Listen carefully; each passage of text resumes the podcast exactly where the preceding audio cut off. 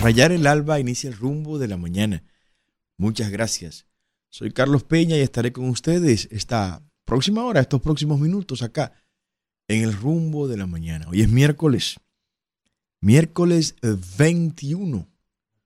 20, Isidro, 20, no me confundan. 20 de septiembre. Vamos rápido.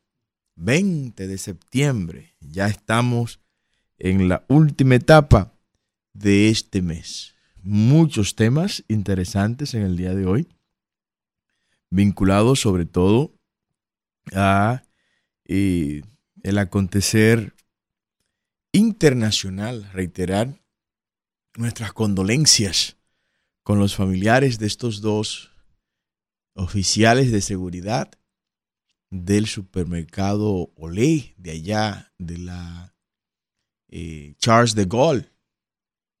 Charles de Gaulle ahí, en la entrada a Sabana Perdida. Lo mataron. Lo mataron en cumplimiento de sus compromisos, de sus labores. Un delincuente fue a atracar el supermercado y ellos a la una y media de la mañana salieron a defender las instalaciones del centro comercial para lo que están ahí ellos. Y lo mataron. Nuestras condolencias para los familiares de estos honorables hombres caídos en sus funciones. La delincuencia no da tregua, no nos deja. No nos deja. Mientras nos están eh, aplicando un libreto bien elaborado, pero que el pueblo dominicano debe saber que es un libreto, los delincuentes siguen a sus anchas. Yo quiero hablarles en el día de hoy sobre una propuesta importante que hemos presentado y lo hicimos anoche gracias al buen amigo Rafael Guerrero y esa impresionante plataforma de corrupción al desnudo que él dirige por la entrevista que nos hiciera en el día de ayer. Le invito a que la busque y la vea. Coméntela y compártala también. Y ahí dábamos la primicia de una de nuestras propuestas principales y una propuesta revolucionaria que antes de criticarla, por favor, a los adversarios les pido que la analicen para que no caigan en el ridículo. Nosotros estamos proponiendo hacer de República Dominicana una zona total y absolutamente libre de impuestos. ¿Sí? Una zona libre de impuestos, República Dominicana. Un lugar donde los capitales que andan por el mundo, muchos de ellos vagando de banco en banco, y en instrumentos que le impidan ser grabados, tendrán en República Dominicana un espacio donde venir a colocarse libre de impuestos, sin compromiso alguno del pago de impuestos. ¿Cómo operaría esto?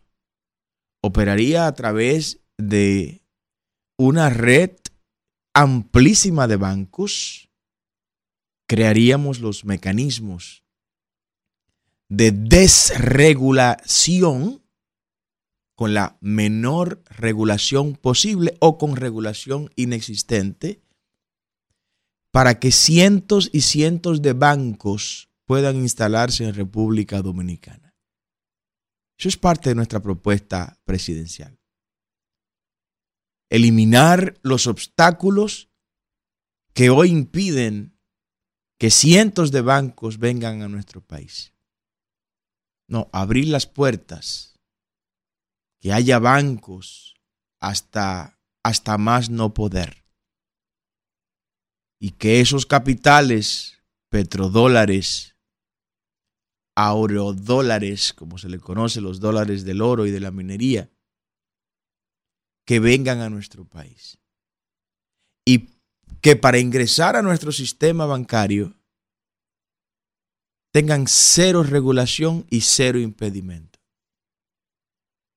Algunos comenzarán a criticar, Carlos, ¿y qué haremos con el lavado? No, si el dinero está bancarizado en otro país, es un problema de esos otros países. No, no, no, no. Si, si lo entraron en el banco o en un banco en otros países, es problema de ellos. Ahora, para traerlo al país, no tendrán que dejar en el aeropuerto el 27% que hoy le quitan a quienes traen grandes volúmenes de dinero a República Dominicana. No, cero se le va a quitar. ¿A cambio de qué? A cambio de que hagan de República Dominicana su centro de operación financiera, su centro de negocio y su centro de grandes inversiones. Es lo único que le pediremos a cambio. Cero impuesto por movilizar esos capitales hacia República Dominicana. Y eso no es lo que han hecho los políticos y empresarios que han sacado su dinero de República Dominicana y lo han llevado a Panamá. Lo han llevado a Andorra y lo han llevado a turcos y caicos. Eso es lo que han hecho. Buscando eso, pues se lo vamos a dar nosotros aquí. Se lo vamos a dar.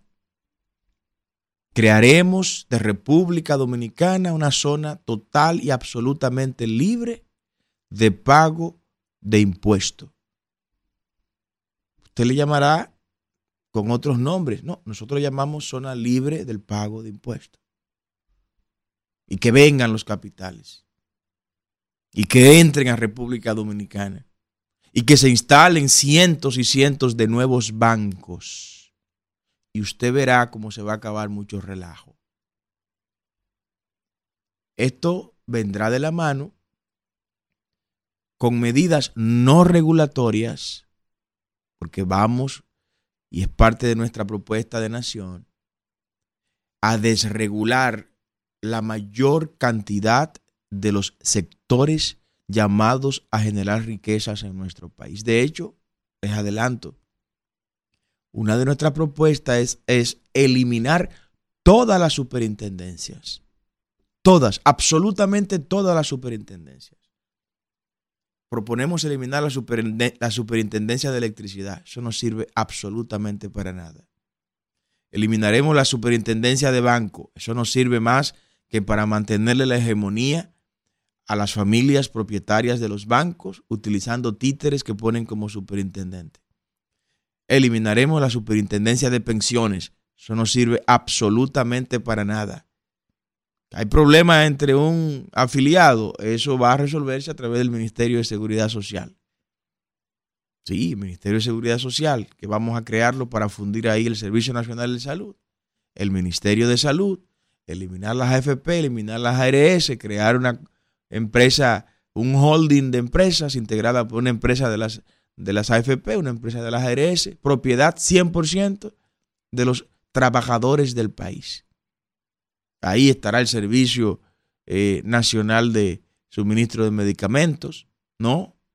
Y toda esa cobertura sanitaria, sobre todo las 5.000 unidades de atención primaria. Eliminaremos la DIDA. Eso no tiene razón de ser, la dirección esta, esta de información de la superintendencia. Eliminaremos la superintendencia de valores. Eso no sirve para nada. No tiene que meterse entre las operaciones del sector privado. Y más si va a existir para avalar operaciones como esta que se hizo con César Iglesias. Eliminaremos el Indotel. No tiene razón de ser el Indotel. Eliminado. La lotería como ente regulador del mundo de las banca de apuestas eliminada. No tiene razón de ser. El gobierno no puede estar promoviendo esos juegos de azar. Que el sector privado él mismo regule su eh, o establezca el procedimiento para sus propias loterías. Las diferencias que se susciten en medio de todo eso, pues se irán a los tribunales ordinarios. Y crearemos entonces la Autoridad Nacional de Normas o el Ministerio de Normas para asegurarse del cumplimiento de normas mínimas y elementales. Pero todas esas entelequias de superintendencia, absolutamente todas, eliminadas Un superintendente cualquiera, un carajo a la vela, aquí se lleva dos, dos millones de pesos todos los meses de salario de los dominicanos. Eliminado todo eso. Y ese dinero, rebajárselo a los dominicanos de impuestos. Estamos hablando de miles de millones de pesos al año que nos vamos a ahorrar con todas, con la eliminación de todas estas entelequias. Pero en ese mismo orden de crear de República Dominicana una zona totalmente libre de impuestos, estamos proponiendo también eliminar el molestoso impuesto sobre la renta. Pero don Carlos, ¿y cómo es esto? ¿Y cómo es que va a funcionar el Estado? Me preguntaba alguien ayer. ¿Y quién le dijo a usted que el Estado tiene que funcionar? El que tiene que funcionar es el ciudadano. El que tiene que existir es la persona. El ciudadano es el que tiene que prosperar. El ciudadano es el que tiene que ser grande. El Estado debe ser lo más pequeño posible. Mientras más pequeño el Estado, mucho mejor. Menos corrupción, menos ladrones, menos incentivos para gente fracasadas en la vida empresarial y en su vida privada profesional querer ir a la política, a conseguir en la política lo que no consiguieron por la vía de su labor profesional, de su labor técnica. La política llena de gente fracasada, gente que lo que hizo fue quebrar bancos, eh, quebrar hoteles de su familia, se metieron a la política para conseguir el éxito que no consiguieron en la vida privada, tratar de conseguirlo en la, en la política. Hay que quitar incentivos por lo menos económicos, para que la gente que no sirva no se meta a la política. Que el que se mete a la política se meta porque quiere servirle a su pueblo.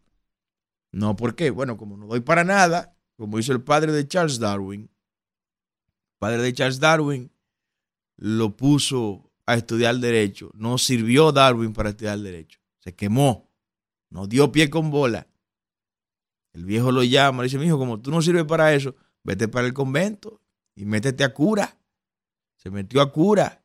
No sirvió para cura tampoco Charles Darwin. Y el viejo, el padre de Darwin, decepcionado con este fracasado, le dice, mira, yo tengo un amigo que tiene un barco que viaja frecuentemente ahí a las Islas Galápagos, en la zona del Ecuador. Móntate en ese barco y desapareceteme. Ya yo no quiero, no quiero seguir perdiendo tiempo contigo. Y lo montó en el barco y allá en Galápagos. Entonces dije que se inventó la teoría de la evolución, un fracasado. Darwin no era biólogo. Darwin nunca estudió biología, para que usted tenga idea de lo que estoy hablando. El biólogo de verdad era Lamarck en ese tiempo, coetáneo a Darwin.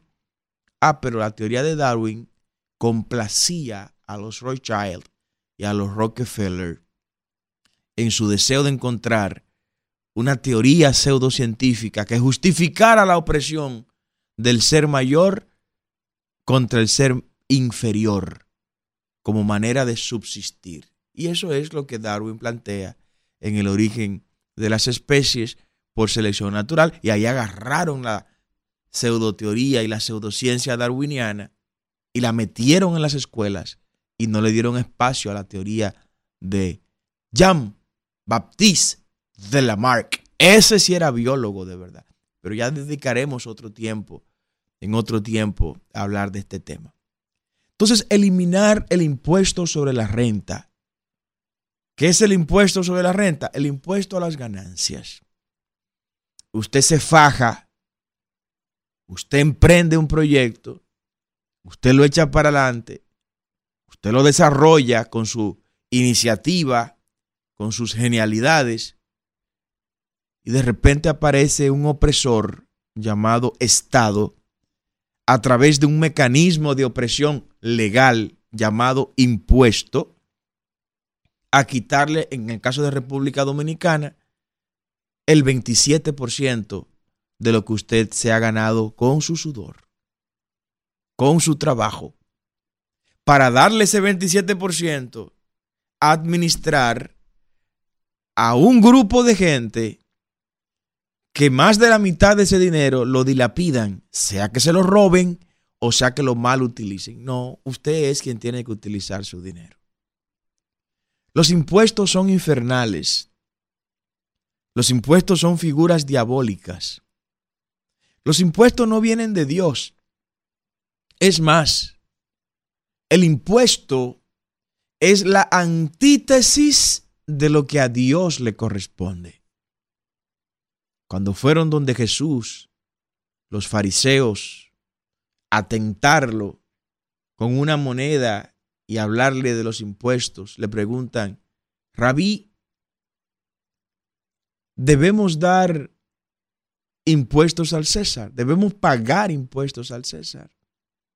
El maestro le responde pidiéndole una moneda y le dice, ¿de quién es la imagen que está en esta moneda? Los fariseos responden, del César. Y el maestro de Galilea les dice, pues den al César lo que es del César, o sea, los impuestos, páguenselo al César. Pero denle a Dios lo que es de Dios. O sea, hay dos cosas. Está el reino de las tinieblas y está el reino de la luz. Denle al reino de las tinieblas lo que es del reino de las tinieblas y denle al reino de la luz, que es Dios, lo que es de Dios. O sea, Jesús mismo coloca en un extremo lo que le pertenece a Dios, la luz, lo bueno, lo eterno, lo santo, lo íntegro, y en el otro extremo pone lo que le pertenece al César, tipología de Satanás y el mundo de las tinieblas. Los impuestos son una carga que vienen no de Dios, viene del infierno para oprimir a los ciudadanos y oprimir a los pueblos. ¿Cuándo comienza, en el caso del pueblo de Israel, a pagar impuestos? El pueblo de Israel comienza a pagar impuestos cuando los judíos se le revelan a Samuel y le dicen a Samuel, Samuel, nosotros queremos un rey igual que los demás países que nos rodean y que conocemos. Queremos un monarca, un monarca al cual le sirvamos, un monarca que nos dé sus leyes, que tenga ejércitos y que él los ordene y que él les mande. Entonces Samuel le dice, ah, ustedes quieren eso. Samuel el pobre que fue el último de los jueces. Los jueces en Israel acumulaban en sí mismo la labor sacerdotal, la labor de profeta, la labor de también gobernador. El primero de los jueces fue Otoniel y el último de los jueces fue Samuel. La más destacada de las mujeres juezas fue Débora. Qué grande fue Débora para los que dicen que la Biblia es machista. Hubo una jueza ahí en Israel. Tienen que leer más antes de hablar disparates. El caso es que va Samuel llorando donde el Señor, Dios Todopoderoso, dice, Padre, mira, por esta gente ya no me quieren, ya no quieren que yo sea más su juez. Están pidiendo un rey, están pidiendo un monarca. Y el Señor, Dios Todopoderoso, le dice a Samuel, tranquilo, mi hijo, no llore que no te han desechado a ti, me han despreciado a mí. Y ahí termina el gobierno teocrático en Israel. Y comienza la monarquía con el primer rey de Israel, que fue el rey Saúl. El rey Saúl, de donde viene luego el nombre de Saulo. Porque tanto el rey Saúl como Saulo, que es Pablo, Saulo de Tarso, son descendientes de la tribu de Benjamín, ambos de la tribu de Benjamín, el más pequeño de los hijos de Jacob. Entonces Samuel le dice al pueblo, miren, está bien, no hay problema, ustedes tendrán un rey. Pero sepan que a partir de ahora, ese rey va a recibir los impuestos que ustedes le van a pagar para mantenerlo a él y a su familia, y a sus ejércitos, y a sus mujeres, y la dolce vita que se va a llevar ese rey. Fíjense cómo se origina la figura del impuesto. El impuesto es una sustitución de Dios mismo. Lo que está diciendo Samuel, ustedes han despreciado a Dios y ahora están abrazando los impuestos. los impuestos dividen. ¿Cuándo se dividió el reino de Israel? El último rey que gobernó a Israel de manera unificada fue Salomón. Después vino su hijo, Roboán. ¿Y usted sabe por qué se dividió el reino de Israel en dos reinos, en el reino del sur y el reino del norte? O porque el descendiente de Salomón se dejó llevar de unos muchachos jóvenes, unos asesores jóvenes que estaban ahí en la realeza y que le dijeron al rey Roboán, vamos a ponerle más impuestos al pueblo de Israel. Y el tipo se llevó de esos asesores jóvenes, se llevó de ellos y le metieron más impuestos a Israel. Y ahí se levantó entonces Jeroboam y dividió el reino de Israel por un tema de impuesto. Los impuestos no son de Dios. Los impuestos vienen del infierno mismo porque oprimen al que produce las riquezas. Entonces nosotros estamos planteando como propuesta de gobierno para que el país la pondere y la valore. Eliminar el pago del impuesto sobre la renta de las personas físicas y de las personas jurídicas. Los impuestos sobre la renta corporativo. Eliminarlos simple y llanamente. ¿Cuánto representa esto? 4.200 millones de dólares al año. Eliminarlo. Y en lugar de ese dinero, evidentemente, eliminando el impuesto sobre la renta, se va de paro el molestoso anticipo, que es eso, un anticipo del impuesto sobre la renta. Se eliminarían esos 4.200 millones de dólares. ¿A cambio de qué? A cambio de que los beneficiados con la eliminación de este impuesto reinviertan el monto ahorrado en la creación de nuevos empleos. Pongo un ejemplo muy práctico. Usted es un empresario dominicano. En un año usted se gana 10 millones de pesos. De esos 10 millones de pesos, usted tiene que pagarle al monstruo al leviatán, como diría, diría Hobbes, llamado Estado, usted tiene que pagarle 2 millones 700 mil pesos.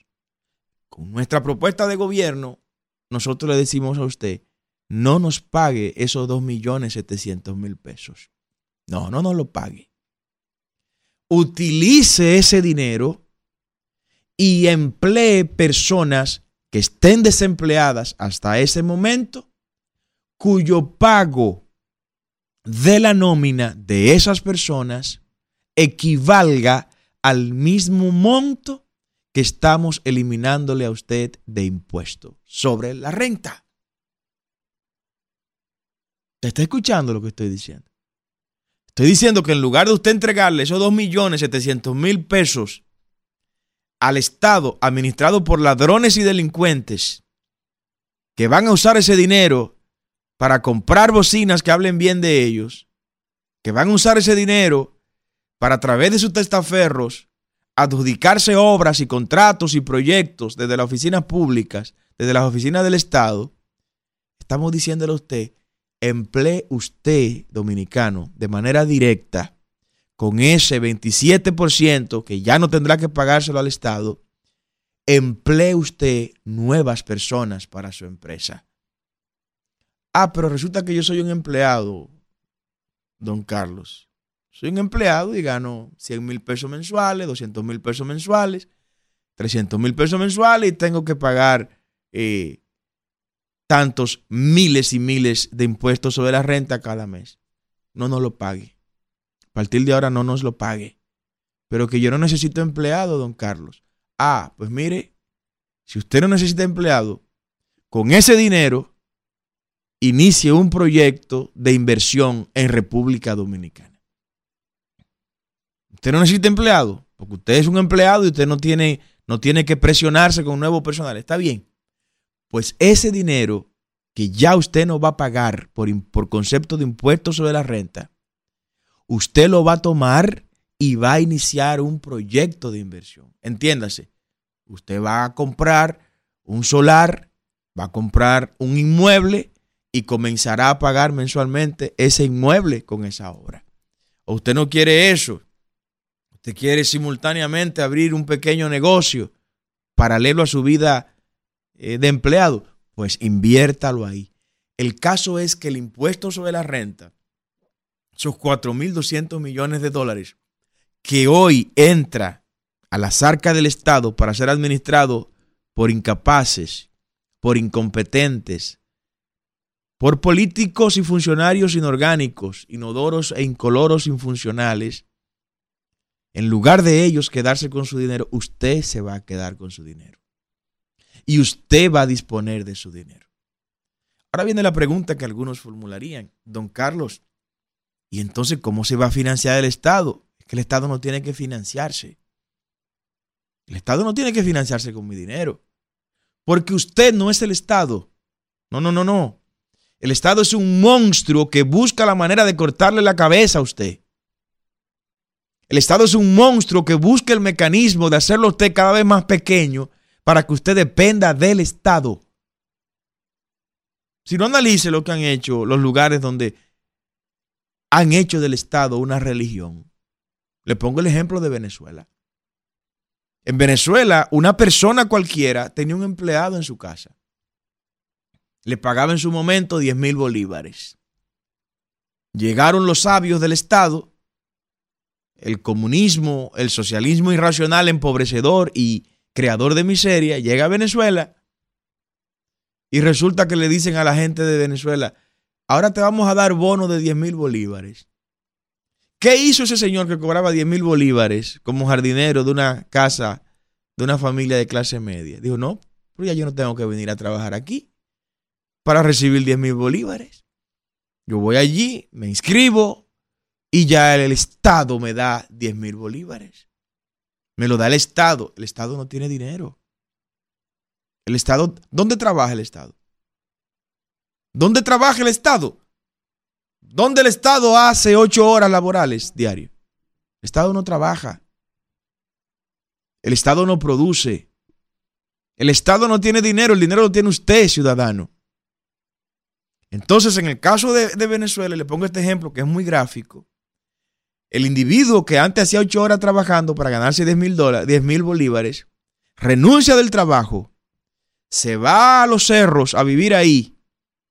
El Estado venezolano le lleva todos los meses 10 mil bolívares. Pero ¿de dónde saca el Estado venezolano esos 10 mil bolívares?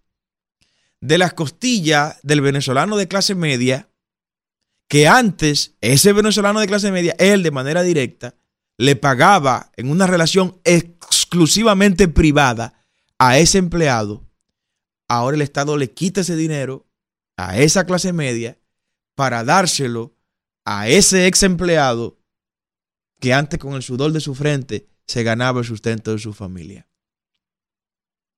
Se crea una devoción por parte de ese ciudadano al Estado creyendo que el Estado es que produce ese dinero y no es el Estado que lo produce, lo produce el ciudadano.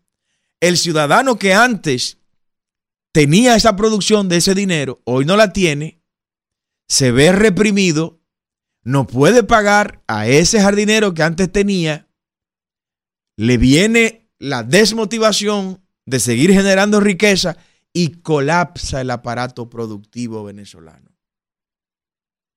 Y llega el momento en que no habrá dinero ni siquiera para seguir dándole los 10 mil bolívares al ex empleado que antes hacía una función y que justificaba el recibir por concepto de salario esos 10 mil bolívares. A eso es que va el Estado cuando se mete en el medio de las relaciones particulares y de las relaciones privadas. Nosotros estamos pretendiendo eliminar todo eso eliminar todo eso.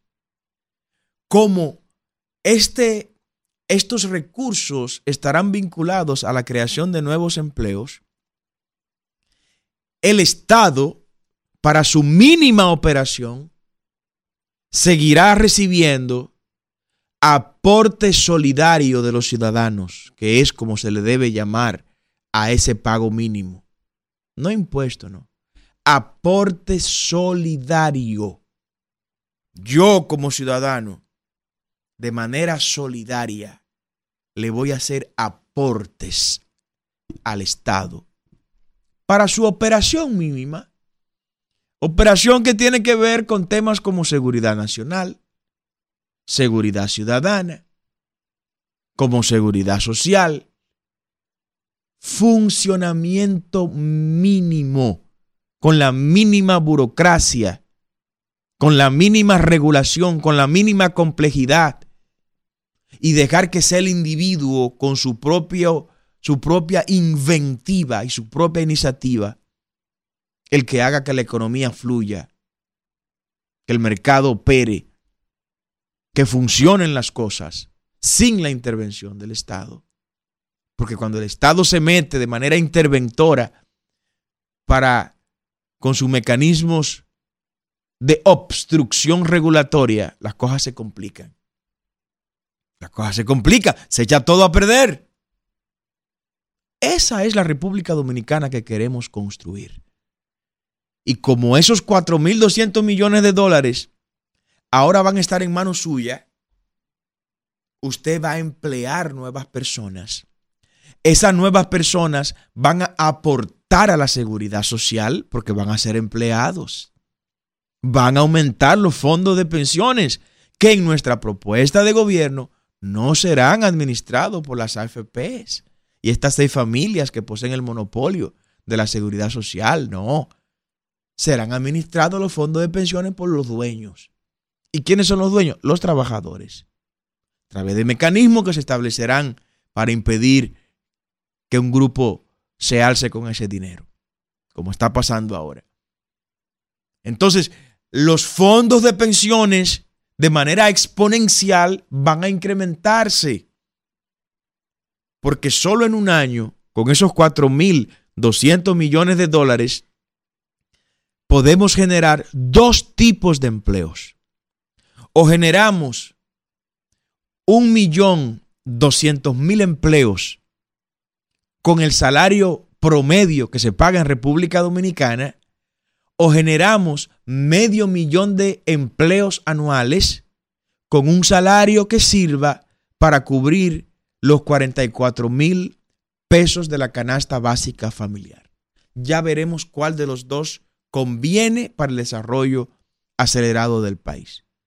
Reitero, eliminando el impuesto sobre la renta a las personas físicas y a las personas jurídicas, tendríamos la posibilidad de con esos recursos que no estarán ya en manos del Estado, sino en manos de la persona, de los ciudadanos, generaríamos un millón doscientos mil empleos si establecemos como salario el salario promedio hoy en República Dominicana o medio millón de empleos por año si establecemos como salario promedio de ese medio millón de empleos el equivalente a los 44 mil pesos para cubrir la canasta básica familiar.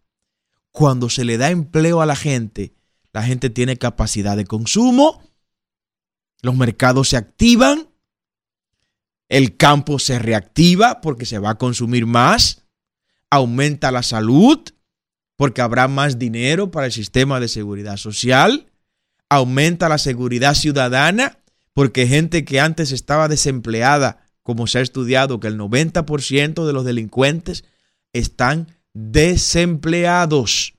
No estoy diciendo que el 90% de los desempleados son delincuentes, no. Estoy diciendo que el 90% de los delincuentes están desempleados. Entonces vamos a darle empleo.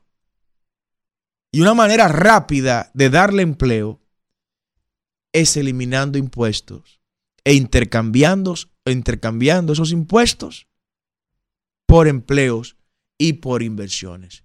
Reitero esta propuesta. Haremos de República Dominicana una zona total y absolutamente libre de impuestos. Que esos dominicanos que tienen sus millones de dólares en la diáspora los puedan traer para acá y que sepan que le cobraremos cero centavos de dólares por traer su dinero para República Dominicana. Que todos esos bancos que están en el mundo operando, que vengan en cientos. Se acabó el monopolio de los bancos en nuestro país. Que si hay que operar con criptomonedas que funcionen y que sean estables, operaremos con criptomonedas como, como monedas oficiales. Libertad financiera absoluta para República Dominicana para que se acabe el relajo. Vamos a escuchar a la gente, Isidro. Espero que la gente opine de este tema y de los demás que quiera opinar con plena libertad. Llámenos al 809 682 9850 la línea local, la línea internacional 1833-380-0062. Buenos días, adelante. Buenos días, don Carlos. Buen día. Buen día a usted y a toda su audiencia. Usted sabe que eh, anoche mismo yo pensaba preguntarle a una persona que estuvo en el Estado, eh, beneficiándose de los impuestos, ¿qué, ¿qué pasaría si ya no está en el Estado? Quizá algunos digan que sí, que el impuesto debe de pagarse, porque eh, quedó registrado en su memoria los beneficios que recibieron. Pero yo no, o sea, yo estuve escuchando su, eh, su argumento y es sumamente válido, pero hay gente que a, sabiendo de que el impuesto le afecta, ellos lo toleran y lo ven como bueno y válido. ¿Por qué? Porque lo dispone el Estado y entienden que el Estado debe ser su, o sea, controlarnos, manejarnos. Como usted citaba ese pasaje de la Biblia donde pedían que, que, sea, que, sea, que alguien eh, eh, gobernar a través de los impuestos. Y otra cosa, don Carlos, que quería manifestar por aquí a través de su programa, es concerniente a, a la actitud del presidente y referente al tema haitiano. La gente debe entender que este señor no es un patriota dominicano, que este señor no le corre la sangre de nosotros los dominicanos que queremos una patria libre. Gracias. Muchas gracias. Bueno, lo dijo públicamente en la campaña, que su gran orgullo era ser libanés, ¿no? El nuestro es ser dominicano, ese es nuestro gran orgullo. Diga usted, buenos días. Buen día, líder, ¿qué tal todo? Buenos días, ¿quién nos habla y de dónde? Jason Duarte de Villameña. Un abrazo, Jason. Amén, amén. Mire, líder, yo, eh, yo soy emprendedor y nosotros estamos registrados. Y yo tengo como testimonio decir que el peor enemigo de nosotros los emprendedores es el Estado Dominicano. Mírenlo ahí. Se, quita tu dinero sin importar de dónde tú tienes que buscarlo, porque a ellos hay que darle su dinero.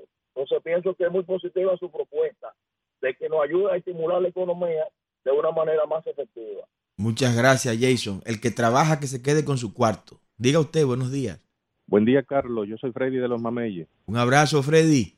Muchas gracias, Carlos. Igual, mire, Carlos, este, si vamos a suponer que el PRM con esta situación en que en que Abinader tiene el país, el PRM fuera quien tuviera en la oposición, aquí no hubiera un cristal y un carro entero a lo ancho de la, de la República. Dígalo duro.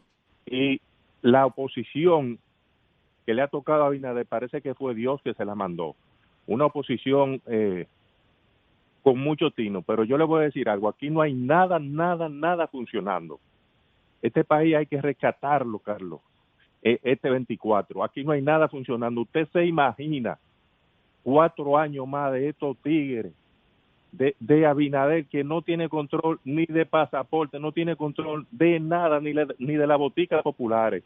Y el Estado de Derecho, un partido que sigue tanto y habla tan bonito en la oposición, el Estado de Derecho se perdió. Aquí se le da prestación a, a quien Abinader quiera. Increíble. Abinader está repartiendo las pensiones, comprando diputados con, con la pensión y un logro de la sociedad. El 24, uh. mire, hay que darle duro a Abinader el 24. Buen día, Carlos. Tenemos que sacarlo, ni lo que estaban ni lo que están. Buenos días, diga usted. Buen día, buen día, ingeniero. Buen día, buen día. Dame de este lado, ¿cómo está, ingeniero? Un abrazo, Tirso. Igual, ingeniero, yéndolo a usted, tirando la primicia y, y su comentario y su pedido o todo lo que usted vaya a hacer en aquella en aquel momento será bienvenido al pueblo dominicano. Ingeniero, estamos llamando por, llamando a, a, a, a, esa oficina de servicio o al gobierno. Ingeniero, pero yo no sé qué es lo que piensan con la frontera. Porque usted sabe lo que es, ingeniero, una persona ir al hospital, Rosa Duarte de aquí, vamos, vamos a poner a un ortopeda, y ponerle unos medicamentos a una gente que no tiene nada de donde depende, de nada, de siete mil pesos, cinco, cinco, cinco pullas de, de siete mil pesos no tiene nada que agarrar, porque aquí, aquí se creen, ingenieros, se creen para allá arriba, para Santo Domingo y esos sitios por ahí se creen que aquí todos somos contrabandistas, que aquí todos somos diputados y senadores, que aquí todos somos comerciantes, que aquí todos trabajamos en aduana, que aquí todos trabajamos en inmigración, que aquí todos somos cefrones, para ponernos a, unos, precios exorbitantes de, de, de, de, casi de todo, donde no podemos casi hacerlo todo. Elia Piña debiera ser exonerado como un censo como hizo José el profeta, ¿sabe? Es decir, sacar la gente que no que pueden menos para darle mayor más, subsidio a esa pobre gente, porque aquí, oiga ingeniero, lo que está pasando, de una jipeta, de una, de dos jipetas que viene a la República Dominicana del año, aquí hay una.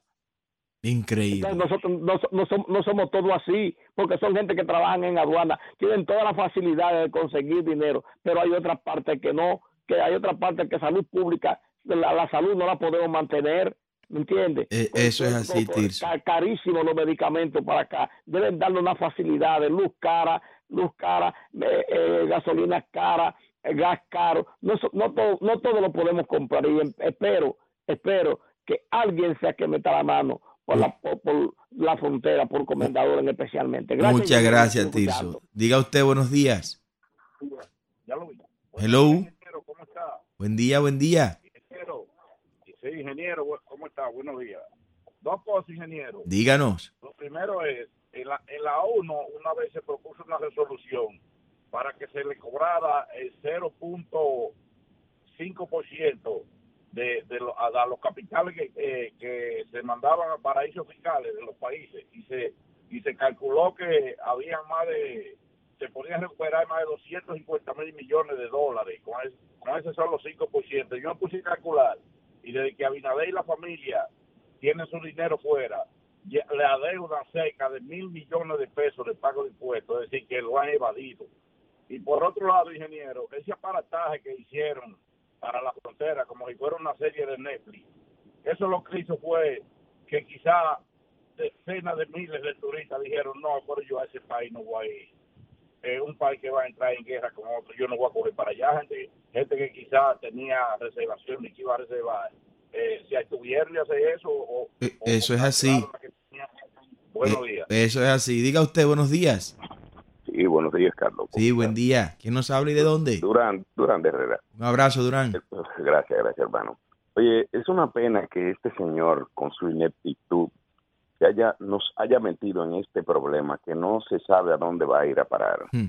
Que yo espero que eso se le revierta, porque cuando George Bush se inventó la, yo estaba en Estados Unidos cuando se inventó la guerra de Irak, y no hubo forma de pararlo, todo el mundo, y apelando al patriotismo con fines electorales. Eso mismo está haciendo este señor aquí. Ese show que tiene él montado que yo espero que se les revierta, porque esos productores allá mandando a Robertico y al hombre de la formulita para allá que le compre 200 huevos. Mi hermano, mire, eso es un negocio de grandes magnitudes. Y entonces todo el que lo critica lo están politizando. Hermano, esto es alta política lo que se debió haber usado precisamente en esto. Eso de, que esto no se puede politizar y para que todo el mundo se ponga atrás de él. Tú haces una encuesta ahorita, oye, 100% tiene pero es una estupidez. La gente se va a ir dando cuenta que lo están usando eso como, condón. Si la oposición se quiere dejar usar, yo espero que usted no noten eso, porque usted es un hombre inteligente. Con nosotros que no cuenten para eso. No, de que, de que pongámonos todos. ¿Cómo yo me voy a poner? Si un hijo mío comete un error, está mal quien sea. Entonces todo el mundo hay que ponerse detrás de él porque inventó este problema y nos metió, pasó de uno a 100. Oiga, usted va cerrando el grifo poco a poco y, y, negociando, pero cerró totalmente. Eso, eso va a tener que darle para atrás y usted verá que eso se le va a revertir. Peor aún cuando él fue el que provocó eso en el 2021 autorizando ese canal. Días, Diga usted buen día. Buenos días, bendiciones. Mire, en la alocución que tuvo el señor presidente de los Estados Unidos, John Biden, en ningún momento, en cinco veces que mencionó Haití, nunca mencionó a República Dominicana. Mencionó a Kenia, pero nunca mencionó a República Dominicana.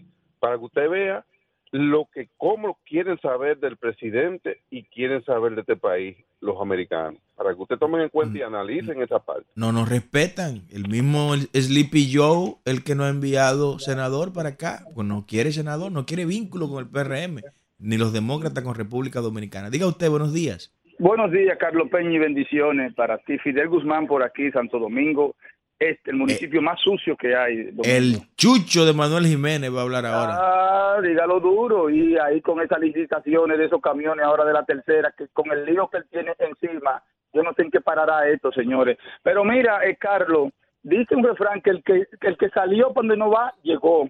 Y eso pasó con este gobierno. Este es un gobierno que está, que está utilizando este tema haitiano como política, política, y tenemos que proteger nuestra frontera, es verdad. Pero, Carlos, cuando tú has visto que este gobierno ha sido el gobierno que más visa ha vendido, cuando tienes en su, en su, en sus, en su gobierno todos los pro haitianos que puedan haber y los que faltan por llegar, comenzando con el, presidente de la, de, la, de la República, no nos pueden venir a vender a nosotros como tontos útiles de que este presidente está preocupado por la migración haitiana, eso no es verdad. Cuando tenemos a Seara Jato, el mismo canciller, un pro haitiano, el presidente de la República, a, a, a Pavel Isa, y a un grupo de funcionarios que son pro haitianos y todas las visas que se han vendido en este país. Mentira, presidente. Usted es un pro haitiano y lo está ocultando de alguna manera. Y nosotros, nosotros no vamos a permitir, no vamos a permitir que esta, esta, esta, esta desgracia que está pasando con el pueblo haitiano, lamentablemente, que se siga corrigiendo como usted lo ha llevado a la máxima potencia. Pase buenos días, Carlos Peña. Gracias, Fidel. Diga usted buenos días. Están llenas las líneas. Increíble. Adelante.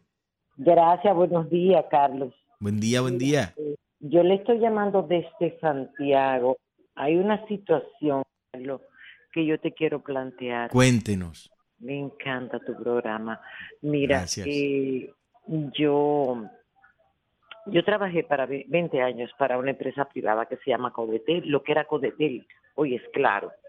Entonces, resulta que a todos los empleados que fuimos privados en ese tiempo, pues eh, le dan una pensión, mal que bien, mal que eh, muchas que pocas, pero le corresponde. Yo, eso es a través de la seguridad social, de seguro social. Eh, yo fui hasta el defensor del pueblo. Y esa gente no temperan, Carlos, esa gente no quieren dar la pensión. ¡Qué barbaridad! No, ¿Qué pues, se puede hacer? ¿Qué están cotizando? ¿Qué están cotizando? No, váyase a pues, los tribunales y demande a todo el vivo ahí por daños y perjuicios. Ponga un abogado. Pero, pero es que aunque tú, tú eleves una acción de amparo, ellos van a responder que están cotizando. Pero es que se los robaron. Es que hay un daño hecho ahí. Esa es la razón por la que nosotros queremos eliminar todas esas superintendencias que no sirven para nada. Vaya a los tribunales. Carlos, vamos a hacer que el partido de nosotros suba. Usted es el líder para este país. Estamos trabajando en eso y gracias a Dios lo estamos haciendo, a pesar del proceso de invisibilización que desde el poder se lleva. Muchas gracias. Diga usted, buenos días. Adelante, la línea es llena, ya nos vamos. Adelante. Gracias. Saludos, Carlos, y saludos a los amigos oyentes. Cristino Canelo de Santiago. Un abrazo, Cristino. Santiago, atento. Tú sabes que yo me estoy riendo de este guion, de este capítulo, de esta telenovela. A propósito, quisiéramos eh, exhortar a tus oyentes, Carlos, a que busquen un artículo que escribió Hugo Grignani Curi, que no tiene desperdicio, a pesar de que hay voces agoreras que acabaron con él en la mañana de hoy. Por cierto, participación sin ciudadano, participó en el guion y ahora dice, ahora arremetió contra, contra ti, ajá, se emborracharon de vino, participación sin ciudadano. Buenas, Gracias, Cristino. Es que cuando te llenan la boca de dinero, no tienes espacio para hablar. Nos vemos mañana. Donde hay más variedad, la propuesta matutina